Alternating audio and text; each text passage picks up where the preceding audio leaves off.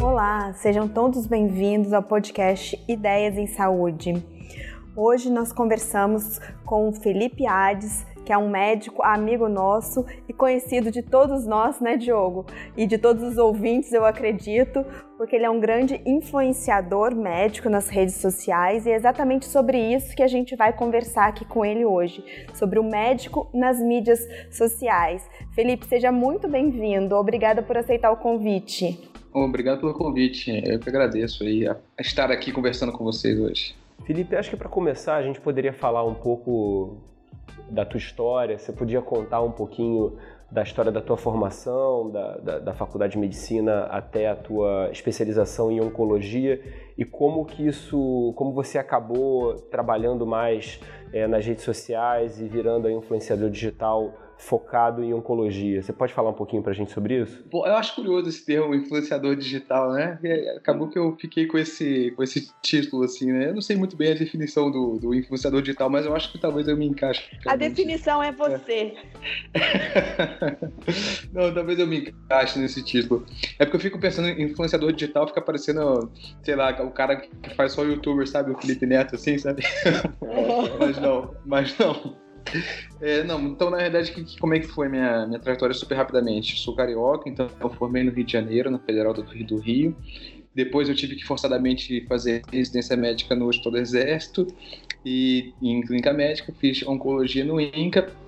Depois eu passei cinco anos na Europa, fiz mestrado e doutorado lá na Europa, fiz mestrado no Instituto Gustavo Roussy de Paris, trabalhei bastante com melanoma, laboratório. E depois eu trabalhei com câncer de mama na Bélgica, no Instituto de Bordeaux, fiz doutorado lá. Trabalhei em estudos de fase 3, né? E também trabalhei um pouco com políticas públicas no meu doutorado. Aí na volta, que foi em 2014, é, eu botei Brasil, então tem agora seis anos, cinco anos e meio, né? É, eu comecei a ver que as pessoas buscavam muita informação na internet, né, sobre saúde. E eu procurando as coisas na internet, via que só tinha bobagem. Eu não só tinha, mas a grande maioria eram coisas muito ruins. Tinham poucas pessoas, não é que nem hoje, né? Que tem uma opção de gente fazendo coisas interessantes, né? Já tinham pouquíssimas pessoas. Acho que diria que quando eu procurava alguma coisa que achasse interessante, era basicamente o Drauzio Varela, que eu procurava e tinha um bando de picareta, um bando, assim, era uma multidão de pessoas falando bobagens, umas porque não sabem falar mesmo e outras para ganhos pessoais, assim, sabe? Que ainda tem hoje, né? E aí a minha ideia foi, bom, visto que eu tô aqui, cheguei agora, tava meio sem, sem emprego completo, assim, sabe? Tinha um tempo livre para fazer esse tipo de coisa, falei, vou tentar fazer um contraponto a essas coisas malucas que tem na internet, em particular câncer, né? Tem muita coisa maluca, né, sobre isso. E aí comecei a fazer é, matérias escritas sobre sobre câncer, né? E no começo também tu não sabe muito bem o que você vai fazer, né? Eu escrevia meu cotidiano, coisas que eu via, ideias que eu tinha, novidades e tal. E com o tempo eu fui vendo, afinando isso, né? Você vai variando a mídia, né? Acabei vendo que o pessoal gostava mais de vídeo do que de texto, foto, que é uma coisa mais rápida também.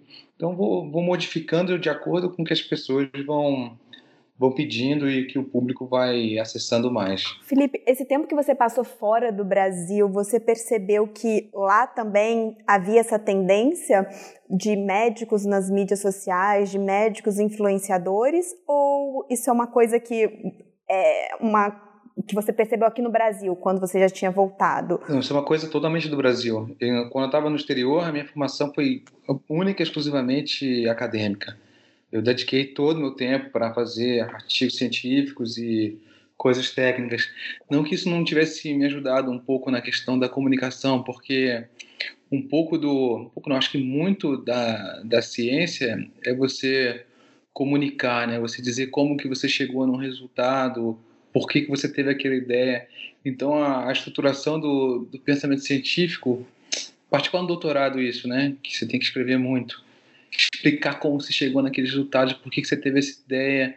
Esse tipo de, de raciocínio lógico que vem da, da pesquisa acadêmica me ajudou muito para traduzir as coisas que a gente fala para o público leigo porque existe uma estruturação toda, né, quando você comunica saúde, e, e que é uma estruturação, é, não diria que é diferente do, do, do, público técnico, mas é com uma outra linguagem, entendeu? Então, eu, eu fui percebendo com o tempo que é basicamente a mesma coisa, só que a gente tem que só adaptar a linguagem para o público leigo, né? E uma coisa que as pessoas confundiam muito na época que eu notei é que tratava o leigo como se fosse burro, né? O cara que não é, não é técnico, ele é burro. Mas na realidade não tem nada disso, né? Basicamente a gente fala uma outra língua, né? Então eu sempre faço essa comparação que a gente vê naquela notícia do, do acordão do Supremo Tribunal Federal com a cláusula YZ. Fala, cara, não entendo nada que esses caras estão falando. E eu não me considero uma pessoa particularmente burra, né?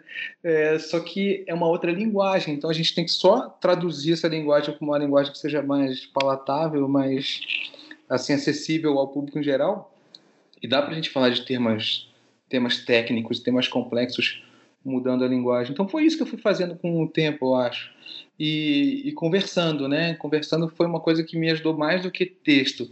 Que a conversa, o, o vídeo foi mais foi um pouco depois, assim, né? Foi em 2017 que comecei a fazer vídeo.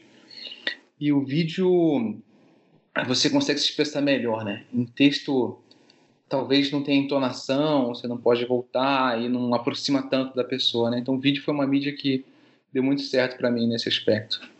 E qual foi assim a, a, mudança que você viu e, e, como é hoje a interação que você tem com as pessoas que te seguem, que estão é, atentas ao que você está falando? Como é que é a, a, a, recepção do público em geral e aí não só da, do, dos, das pessoas que são, por assim dizer, leigos, mas também dos profissionais de saúde, é, os seus pares oncologistas e outros médicos e outros profissionais de saúde. Como é que é a, a recepção e a interação? Cara, acho que isso foi mudando ao longo do tempo, sim, né? Então, primeiro, é, vamos falar do, do, público leigo, assim, né? Que são, foram são interações diferentes, né? Quando você começa, ninguém te conhece, né? E, e aí você só mais um ali naquele monte de pessoas que estão falando coisas e, e o leigo, ele às vezes não consegue diferenciar o que é uma informação de qualidade e o que não é demora um certo tempo para você criar reputação e as pessoas confiarem, saberem quem você é e tal.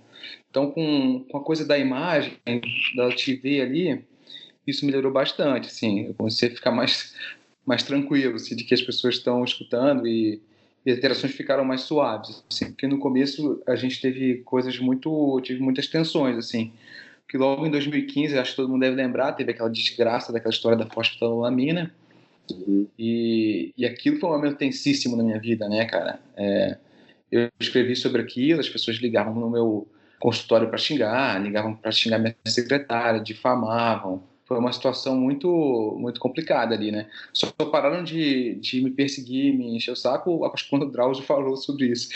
Que aí, ah, temos um alvo maior aqui pra gente xingar. E foram xingar o Drauzio e me deixaram um pouco em paz. Mas foi um negócio super tenso no começo isso, cara, para mim, porque te agride pessoalmente, sabe? Você fica assim, pô, filha da mãe, cara, eu faço esse, esse negócio aqui para explicar para esse cara que não sabe sobre o assunto, o cara vai lá e me xinga, né, cara?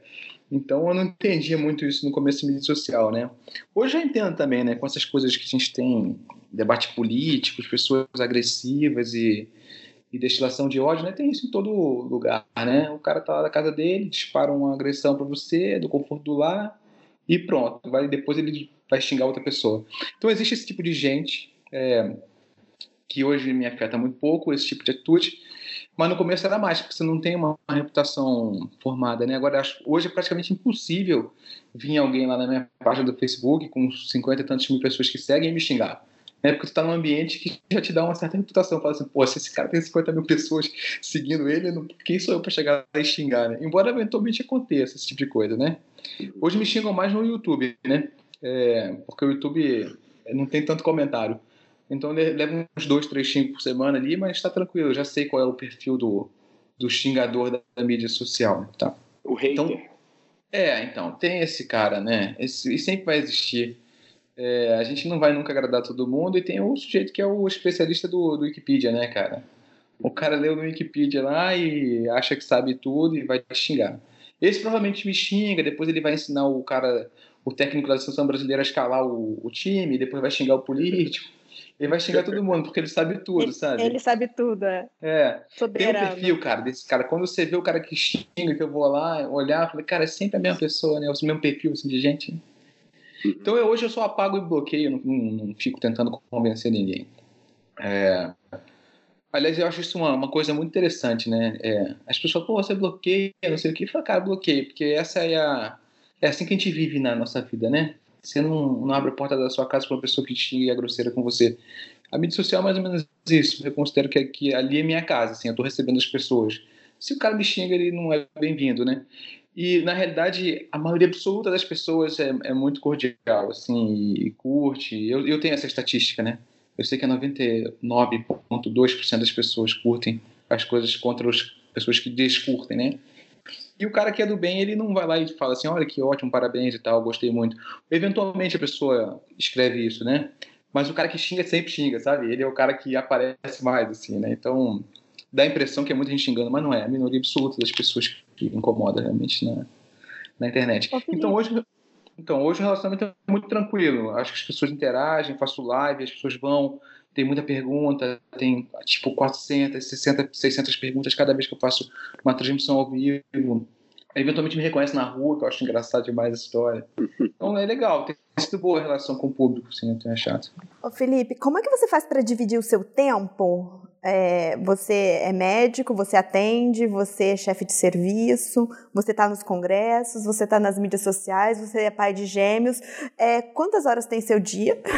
Não, então, toma muito tempo realmente, cara, isso. Toma muito tempo. É, e hoje eu tenho gente que me ajuda para fazer basicamente a parte técnica, né?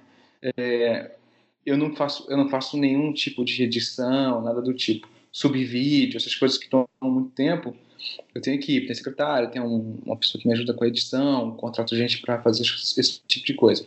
O conteúdo é 100% meu. Então eu, eu faço todas as pautas, escrevo tudo que tem que escrever, faço todos os tipos de vídeo, é, mas tem gente para me ajudar nessa coisa da, da edição. Agora, é uma coisa que toma um pouquinho de tempo, né? Não, não é assim, ah, é tranquilo, eu sento aqui, produzo e pronto. Não requer um certo tempo mesmo. E, e talvez seja esse o, a dificuldade que a gente tem no, no, na missão maior de combater as fake news, né, cara? Porque o sujeito que é o, o pilantra, que está lá divulgando fake news, a profissão dele é essa, né? Ele é pilantra 100% do tempo, né? Ele está ali para enganar as pessoas e dedica todo o tempo dele a isso. E a gente tem que dedicar tempo à nossa vida profissional, além de fazer mídia social, né?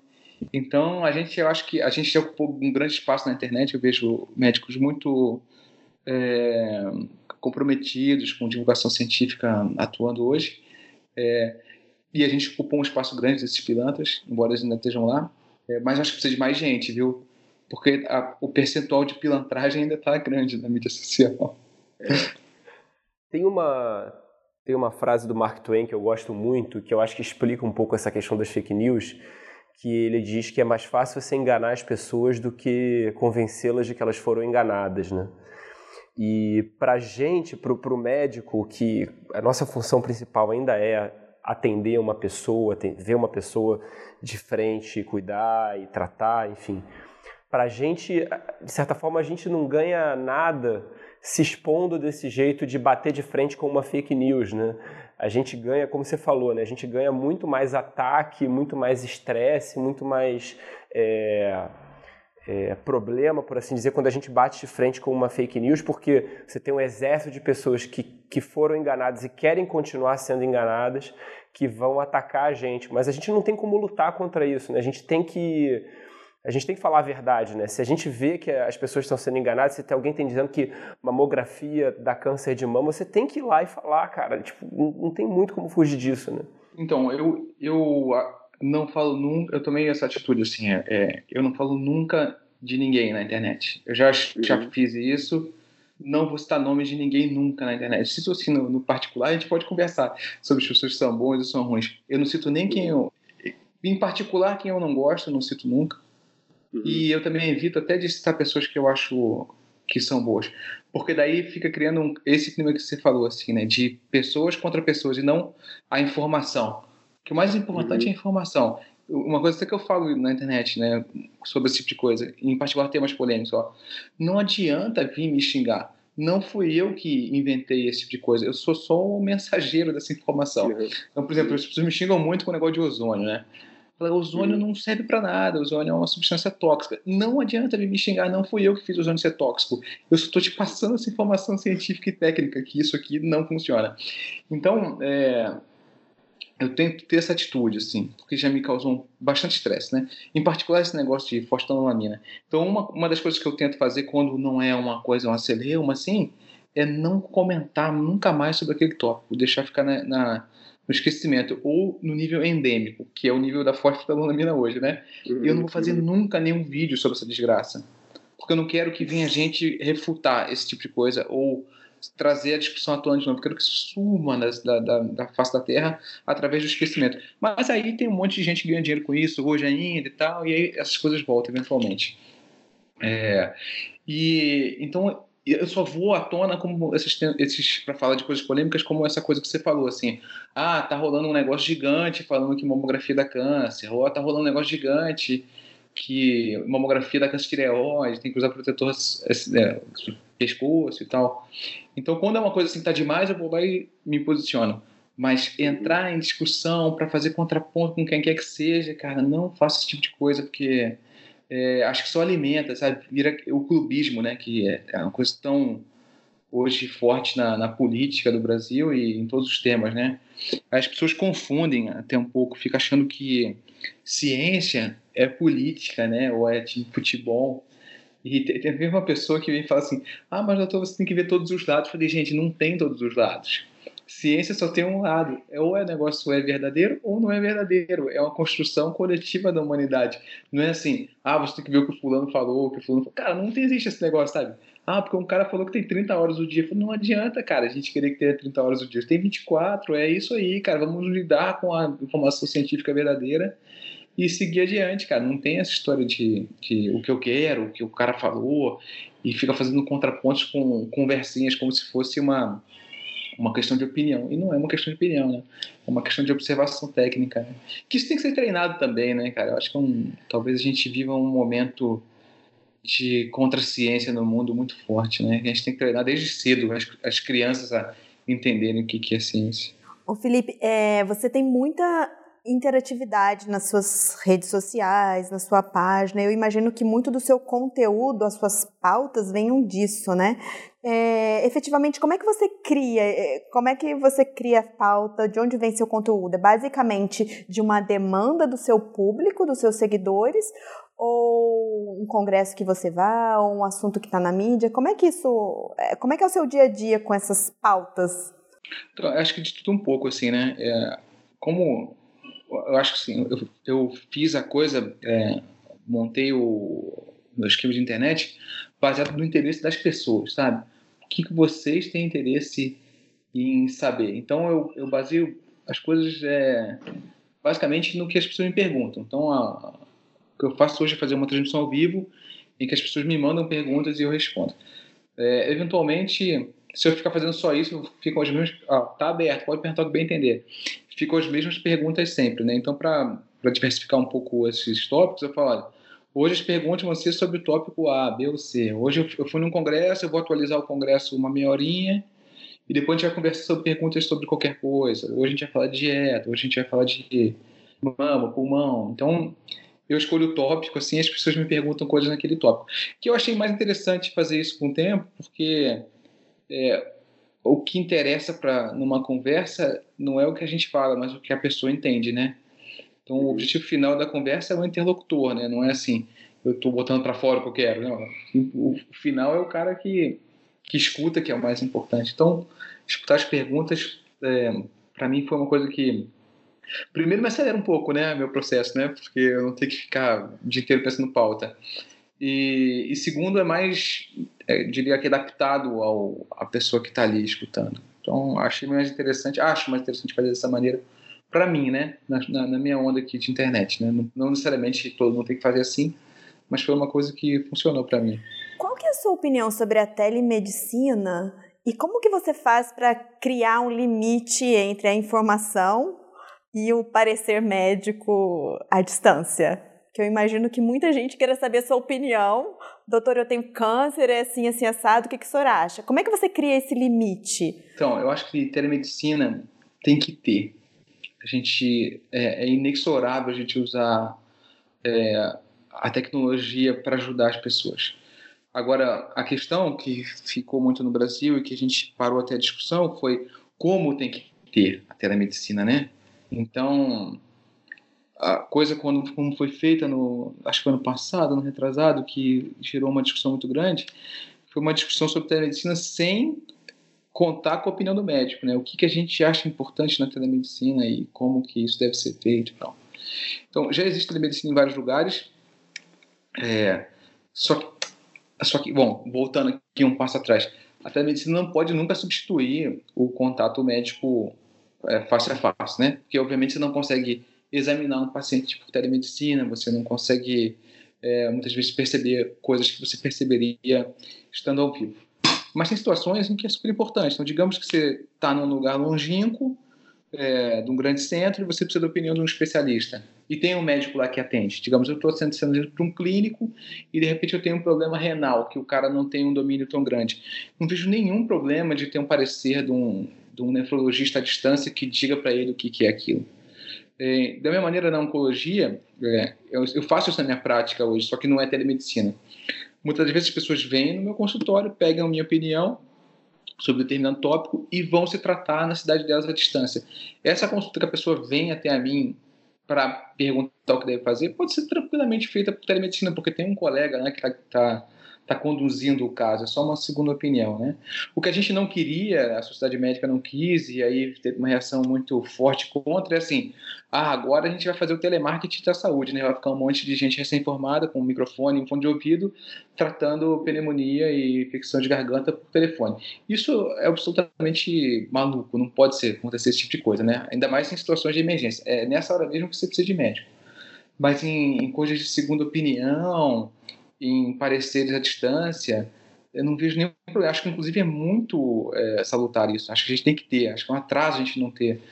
Está privando pessoas de contatos com médicos especialistas puramente por uma questão geográfica. Né? Então, se a gente quer democratizar o acesso das pessoas, é, vai ser um pouco passando por isso, porque você nunca vai conseguir levar todos os especialistas para todos os rincões mais longínquos do Brasil, né? E a telemedicina possivelmente vai ocupar esse espaço. Ocuparia se a gente for uma sociedade que discuta isso corretamente e, e acerte assim, a calibre direito o que, é a telemedicina aqui, né? E já existe, né? Muitas das vezes você vê assim, o cara que dá o laudo da, da tomografia, não, ele não está lá sentado lá da máquina, né? Ele pega o exame, eu não sei onde ele esteja, e dá o laudo. Então seria basicamente isso, assim, né? Eu, da maneira como eu vejo a coisa funcionar e que vai ajudar as pessoas é, é assim, com opiniões de especialistas e, e trazendo essa formação técnica e especializada mais para o interior, né? E quando o paciente eventualmente fica pedindo a tua opinião, ah, o meu caso específico, você faz o quê? Você manda marcar uma consulta, você manda conversar com o médico, o que, que você faz? Então, eu tenho, eu tenho um disclosure, né? Tipo assim, olha só, é, não dá pra gente fazer opinião à distância, né? É, todo, toda live que eu faço eu falo isso. e tem muita gente que pergunta, né? Então eu sempre falo duas coisas. Primeiro, é, do ponto de vista legal, eu não posso emitir opiniões sobre casos pessoais, que é verdadeiro, né? Então, não dá. E não dá pra gente saber o que está acontecendo por uma pergunta só, né? O tempo de uma live inteira, às vezes, é menos tempo do que eu gasto com a consulta de primeira vez, né? Que é mais de uma hora, às vezes. Então, aí é o que eu falo, pegou, achou uma coisa interessante no seu caso, fala alguma coisa que você acha legal, escreve, imprime, anota, leva para o seu médico. O seu médico conhece todos os detalhes da sua doença e vai saber te orientar se isso é bom para você ou se não é bom para você. Obviamente, se a pessoa quiser depois me procurar, também estou à disposição o tempo todo, né? Mas em geral é, são pessoas que moram longe mesmo, né? Então acho que por isso que talvez as pessoas, os colegas me conheçam, né? Que alguém deve anotar lá, ó, oh, escutei o Felipe falando isso, é para mim ou não é para mim? Então acabou que na outra pergunta não responde isso, né? Dos colegas, né? É. É, então, uma boa parte dos colegas me conhece, assim, em particular no tratamento de câncer de mama, né, que é uma das minhas maiores especialidades. Então, ah, tem um paciente meu que te conhece, que vê teus vídeos e tal. Mas é, essas interações sempre são positivas, assim, sabe? Acho que ninguém fica chateado com as coisas que eu falo na internet, não. O pessoal gosta, em geral. Legal. E a gente tem, a gente já falou com pessoas que fazem de temas desde farmacoeconomia, empreendedorismo, né? E as pessoas eventualmente comentam que isso é uma coisa que deveria ser ensinada ou na faculdade, ou pelo menos que os médicos deveriam e os profissionais de saúde deveriam ter um pouco mais de formação básica a respeito dos, desses assuntos que eu falei, né? É, a gente, nós médicos formados nos últimos 20 anos, talvez, a gente viu da época que as pessoas não tinham nem celular no bolso, para agora essa fase em que as pessoas usam mais a tela do celular do que a tela da televisão, por exemplo. Passam aí é, tempo de tela diário de 3, 4 horas um usuário básico, né? É, você, você acredita que no geral, o, o, médico deveria ter uma formação básica de interação com rede social? Você acredita que tem uma postura básica que o médico deve ter? Você acha que médico tem que ter uma página do médico e uma página pessoal para ele botar lá é, as férias na praia? O que, que, você pensa a respeito disso? Cara, eu acho que isso é muito, muito de cada um, assim. Não, vejo a coisa da mídia social como uma obrigação médica, não. Embora eu ache interessante que faça, se faça, sabe? Mas se você acha legal, se você acha que vai ter tempo, se você curte fazer isso, faça. Porque eu acho que essa é uma maneira da gente aproximar as pessoas da, das informações científicas e técnicas verdadeiras e ocupar o espaço dos pilantras, né? Como a gente conversou antes, que pilantra tem muito, os caras estão lá mesmo, né? Então acho que se você gosta, faça. Mas não acho que é obrigatório fazer. Não acho que para você ser médico hoje você precisa de mídia social. Só se você quiser. A única coisa que eu acho que é importante ter, todo mundo ter, é pelo menos uma uma página profissional, pode ser estática, com teu nome, tua formação, onde você trabalha, para ser o reforço positivo, né? Porque hoje acho que é praticamente impossível o paciente não dar o Google no teu nome. Então, pelo menos para o cara achar assim, ah, achei aqui o doutor fulano, tá aqui e tal, ele trabalha no lugar tal mesmo, tá aqui o CRM dele, ou uma, um, Instagram que ele não poste nada e tal, é, de, de médico, né, da, da, tua, da tua formação profissional, né. É, o pessoal, aí cada um faz o que bem entender, né. Eu, eu não gosto muito, embora tem muita gente faça isso, né, de misturar o, o pessoal com o profissional. Eu não sei, eu, a minha vida pessoal não acho que é assunto, assim, sabe? Mas as pessoas adoram, cara, isso. E, e tem muita gente que faz, né? Então, eventualmente, quando eu posto uma foto assim, ah, foi andar de bicicleta, aí eu posto. Porque tem um motivo, né? Ó, o médico também faz exercício, ou então eu posto assim, foto do meu gato. Ah, o médico também é gente, tem gato lá e tal. É, as pessoas adoram esse tipo de coisa. Então, eventualmente, eu posto isso, mas eu não posto assim, ó, vim almoçar, olha aqui a foto dos meus filhos, olha aqui a foto da minha esposa. Esse tipo de coisa eu não, eu não curto muito. Mas tem gente que acha que isso funciona e gosta de cada um, esse tipo de coisa. Eu procuro dar uma, uma distância, assim. Porque, justamente, você fica assim, pô, o cara é uma celebridade. Eu não quero ser celebridade, cara, sabe? A informação científica assim, tem que ser mais interessante do que a minha vida pessoal não é para isso que eu, que eu tô ali, né? Mas eu, desculpa te informar, você é uma celebridade na internet. É, então, as pessoas me conhecem. Não, mas eu acho legal assim, também. É porque você tá ali, tá na sua cara, e eu faço vídeo, então tá minha cara tá no vídeo e tal.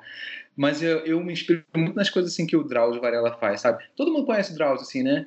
Cara, mas que cara é ótimo, né? É, não tem ninguém uma vírgula pra falar dele. Mas ninguém sabe da vida dele, né? Tipo, da mulher dele, das filhos dele, dos filhos dele, ninguém sabe, assim, sabe mais por alto, assim, né? não, não é um tópico da, das discussões dele falar sobre a família dele, da vida profissional, assim. Ele fala da maratona que ele faz lá de vez em quando, coisas desse tipo, assim. Então eu, eu acho essa postura, essa distância, assim, legal dele, né? Porque, ah, você conhece minimamente o cara, mas o, o, o principal do, da atuação dele é essas coisas técnicas, né? Então eu tento ter um pouco disso também. Mal, cada um sabe de si, cara. Eu acho que se, você acha legal botar a tua família e ter essa interação mais, ó, o paciente vai ser parte da minha família, tudo bem, assim, não vejo nenhum problema de fazer. Só não é muito a minha onda isso, né? É, Felipe, você, você tem uma boa entrada nas principais ONGs é, do país. Como que é o seu contato, sua interação com essas ONGs de pacientes e, e como é que você contribui para isso, é, tanto nas redes sociais quanto nos eventos, enfim, como é que é essa, essa, esse seu cotidiano junto essas ONGs de pacientes? Você tem alguma ONG própria? Você tem perspectiva de, de montar algum instituto Felipe Ades para ajudar alguém? Como é que é essa, essa questão? Não, não, não tenho nenhum, nenhuma ONG própria e também não tenho esse, esse objetivo, assim. Mas essas coisas das ONGs, é, eu acho que existe uma interseção né, entre as coisas que eu faço e, as ONGs fazem, né? As ONGs são um terceiro setor, né? Pressionam o governo para, enfim, é, querem ser uma, querem ocupar esse papel importantíssimo da sociedade civil organizada para pleitear por coisas que a sociedade civil acha que deve acontecer. Então tem várias ONGs assim é, e também tem o papel da educação médica, né? Então cada ONG tem um pouco a, a onda delas, né? Uma é mais é, sociedade civil organizada, outra é mais formação médica. Então, como eu faço muito formação médica, tem essa interseção e me pedem para eu ajudar um pouco nessa coisa da da, da informação médica, também é um demanda, assim, sabe? Os caras, ah, vamos fazer um, uma, educação, uma ação educacional aqui, aí eu vou ajudo e tal. Então, hoje, qual é minha, quais são as minhas atuações em ONG? Eu sou diretor científico da, da Quimioterapia Beleza, então produzo conteúdo e, e a gente faz é, a divulgação junto, né? O Instituto Espaço Vida também eu ajudo nesse aspecto, assim, né? E eu tenho alguma interação com a Brale também, uma, uma boa interação com a Brale também. Lá eu faço uma, um trabalho científico. Eles têm uma. A Braille é um pouco maior, um pouco mais antiga, né? Então eles também têm uma, uma atuação de ciência. Então a gente produz alguns, alguns estudos lá com eles. Basicamente saúde pública, né? Os estudos que eu faço com eles. Mas eu vou em, em quase tudo, cara. Se me pedem para dar uma aula assim e eu estiver disponível, eu em geral vou. Felipe, como é que você vê assim a, a perspectiva para o futuro dessa, desse, desse nosso papel da, das redes sociais?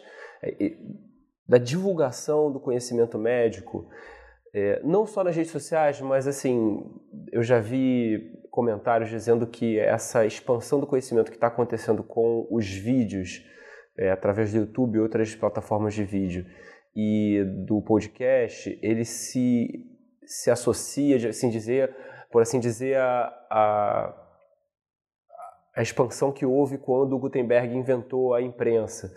Porque hoje em dia você não precisa mais parar para ler uma receita de uma, uma comida específica. Você vai lá e vê um vídeo ou escuta um áudio. E muita gente não consegue ler. Mas todo mundo consegue escutar um áudio ou ver um vídeo. É muito mais simples e muito mais fácil, né? Como é que você enxerga essa perspectiva para o futuro? A gente, para o futuro, a gente vai ter muitas batalhas ainda. A fosfatrolamina certamente não foi o, o último, a última grande fake news. Daqui a pouco vai vir outra, né? E a gente vai continuar lutando mas como é que você enxerga isso para o futuro? É, eu vejo essa coisa meio cíclica também, né? Dessas coisas da, do, dos mitos e tal. E a, e a coisa do, do, da, da, de muita informação traz o problema da diferenciação do que, que é boa informação e o que, que é informação ruído, né?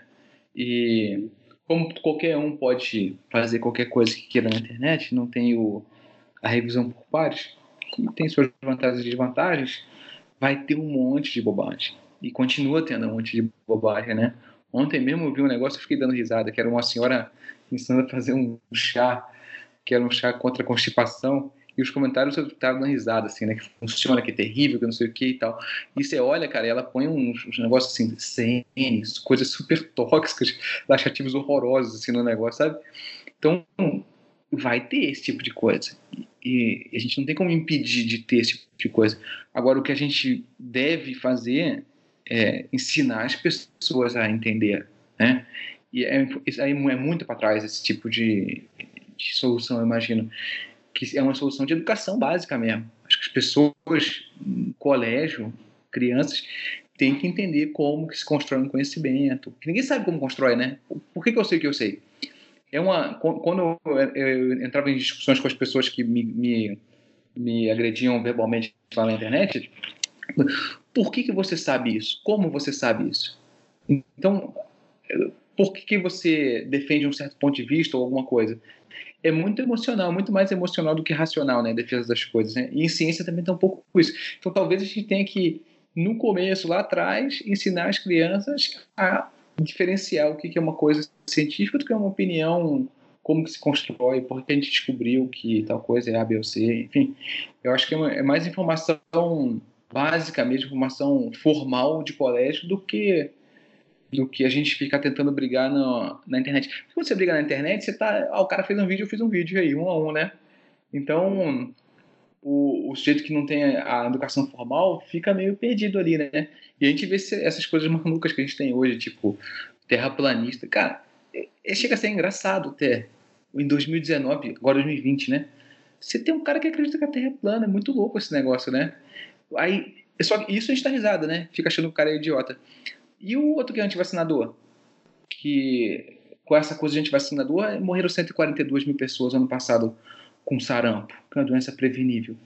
E é uma coisa muito louca. Então, se a gente não, não ensinar as pessoas a, a aprender, a diferenciar informação de ruído, a gente vai ter que conviver com problemas sérios com esse excesso de ruídos e informações mal, mal feitas ou erradas mesmo no futuro. É, esse negócio do, da discussão científica eu acho interessante porque entre nós oncologistas a gente às vezes a gente vai num congresso, né? A gente está lá no, no congresso americano, no congresso europeu, no congresso brasileiro, é apresentado um, um estudo clínico e aí entre entre mesmo duas pessoas olham o resultado e, e têm conclusões diferentes. Né? É, as pessoas falam, ah, essa, esse estudo mudou minha conduta, e o outro fala, ah, não mudou minha conduta. E, e aí, é, é, é, o que eu quero dizer com isso? A gente que tem conhecimento científico, é, a gente tem que busca ter uma análise crítica consensual muito grande, e aí vem um leigo, uma pessoa que, baseada na sua opinião, fala assim, ah, não, é, eu acho que é isso e eu vou defender esse ponto e é isso aí, né? Não é à toa que os artigos científicos têm a discussão. E você sabe que, que essa coisa de construir o conhecimento, é, muita parte das, muitas das coisas que eu recebo agressivas são dessa arrogância da arrogância da, da falta de instrução, né? é aquele, aquele negócio do efeito Dunning-Kruger, né? Não sei se uhum. vocês conhecem esse negócio, que é o sujeito que ele tem tão pouco conhecimento que aquele pouco conhecimento lhe basta. Então, é, ele chega a conclusões equivocadas e resultados indevidos porque ele tem pouco conhecimento. E por ele ter pouco conhecimento, ele também não consegue reconhecer que ele está errado, né? Que o, o, conhecimento que ele precisa para acertar é o mesmo que ele precisa para reconhecer que ele errou. E, e, e, aí o cara pega um artigo científico que foi publicado em 1990, que chega numa, numa, numa resultado XYZ, que é em célula, e aí fala, não, tá errado isso que você falou. Quer dizer, não, não, não consegue hierarquizar, nem, nem entender o que está acontecendo aquilo ali, né? É. E, e, e ver tudo como se fosse uma questão de opinião. Essa coisa de opinião, um negócio que está... É, a contaminação da discussão política com a discussão científica é um negócio que a gente tem que trabalhar bastante isso, né? que isso aqui a gente não está falando de opinião. Quando a gente está falando. Por isso que eu falo sempre na internet: não adianta me xingar. Não fui eu que inventei isso aqui. Eu só estou trazendo uma informação técnica que a informação técnica é essa. Tipo, toda hora eu escuto: ah, porque açúcar é veneno. Porque açúcar não é veneno, açúcar não dá câncer, não é um carcinógeno. A obesidade, os alimentos é, é ultraprocessados, sabe? Sempre tem essas coisas, você tem que explicar de novo. Olha, o PET usa açúcar porque você pode injetar açúcar na veia. Se fosse gordura também marcava lá, mas a gordura faz embolia pulmonar, mata o cara.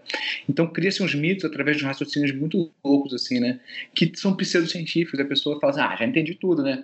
Se o açúcar vai lá na célula, é só tirar o açúcar e pronto. Não conhece o metabolismo do corpo humano, não conhece microneogênese, não conhece mecanismo de insulina. Quer dizer, tem um conhecimento super superficial, assim, ó, e acha que aquilo lhe basta, né?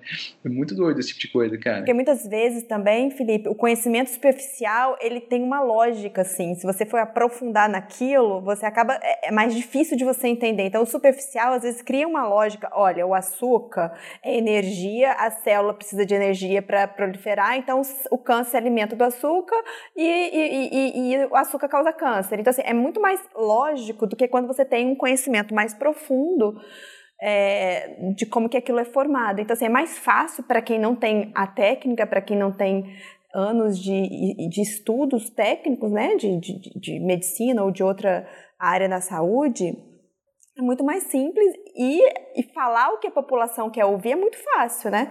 Então, assim, por que, que as fake news são tão difundidas? Porque geralmente elas falam o que a população quer ouvir. É direcionado para uma pessoa específica aquilo ali, né? É para aquele cara que já vai cair naquela história. Exatamente. A fosfetanolamina cura o câncer. Eu quero ouvir isso. Então, assim. É, então, isso foi uma tremenda uma crueldade com as pessoas, né? Eu fico muito chateado com a história. Quando vez que eu lembro, eu fico muito chateado da história. Porque o cara que me xingava, ele foi enganar. É tipo o síndrome de Estocolmo, né? O sequestrador, ele desenvolveu uma empatia pelo sequestrador e gente ganhando dinheiro, vendendo um monte de coisa, farinha, e o outro fazendo processo judicial contra a USP, ganhando dinheiro também, é um negócio curioso, cara. Mas esse negócio de, da, da falta de conhecimento, é, eu, eu até dou um exemplo, meu exemplo próprio também, né? Quando você não, não sabe as coisas, tudo é fácil, né? Então parece que é fácil quando eu não sei. Então eu vejo lá o Messi jogando bola, falo, porra, você é mole, o cara joga pra caramba, é só pegar a bola, vai jogar com o cara. Não é tão fácil quando você vai fazer, né? Então, teve vezes que eu fui antes, assim, quando eu era estudante, que eu não tinha pra nada, é, que quebrava alguma coisa em casa, eu queria consertar. É, invariavelmente eu quebrava mais essas coisas, sabe? Ah, eu vi um vídeo lá de como é que conserta a minha bicicleta. Quantas vezes eu destruí a minha bicicleta? Eu fiquei acho que uns quatro meses para acertar o freio da minha bicicleta lá na Europa, porque eu mesmo queria consertar. Eu olhava na internet e falava, ah, é mole fazer isso, já vi como faz, estragar mais. Então, não é tão simples assim, sabe? E a gente tem que ter esse conhecimento de que existem coisas que são técnicas e que são mais complicadas do que a gente imagina. Mas aí, de novo, volta naquele negócio do é um conhecimento formal isso, tem que ser de escola. Eu acho que o cara que não se aprende isso na internet, não se aprende isso no dia a dia tem que ser uma coisa é, de educação formal. Tá ótimo. Felipe, muito obrigado pelo, por ter disponibilizado esse tempo para conversar com a gente. Foi, foi ótimo o nosso papo.